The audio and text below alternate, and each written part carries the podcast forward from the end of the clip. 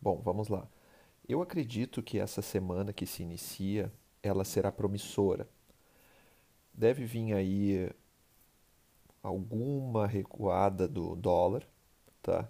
Porque não sei se os amigos uh, verificaram ontem, saiu a notícia de que a AstraZeneca, em parceria com a Oxford, uh, resolveu retomar os testes da fase 3 da vacina do Covid-19. Então, ali, dias atrás, na última semana, causou alguma frustração o fato de que eles interromperam os testes porque um paciente entre todos que se voluntariaram, uh, tinha supostamente ficado com, com problemas muito graves após ser vacinado.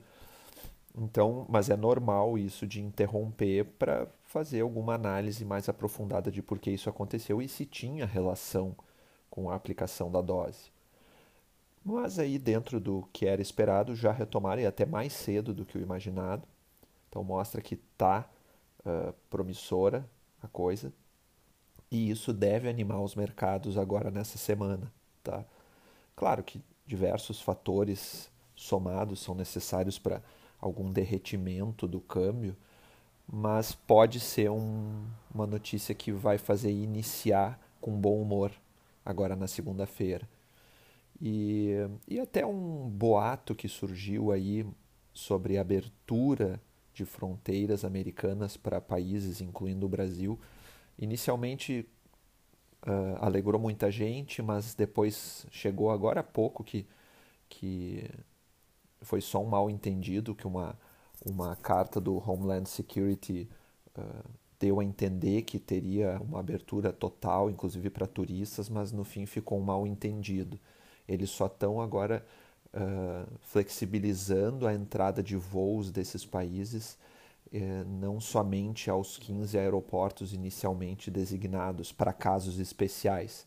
Agora haverão mais aeroportos permitindo essa entrada de voos, mas o turismo não está liberado ainda. Tá? Só que o que, que eu quero dizer com isso? Que só de ter essa, essa pequena flexibilização pode mostrar que o horizonte está clareando. Então, de repente, significa que mais ali na frente, daqui a algumas semanas, as aberturas de fronteira dos países aí uh, mais uh, desenvolvidos, ela vai acontecer em cascata e, e trazer uma onda de otimismo para todo mundo.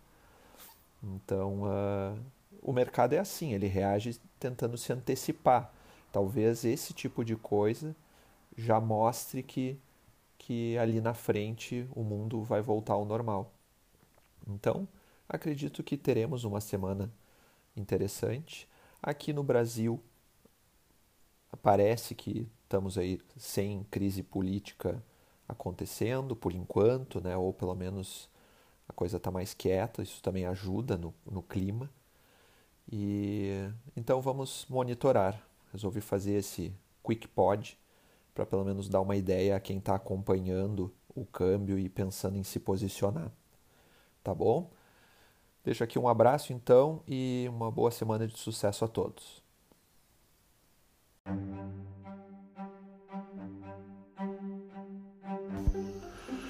Este podcast é um oferecimento de Free Viagens e Intercâmbio, Chip Mais Sim Travel, Candiota Operadora e Ivan Pons Moda Masculina.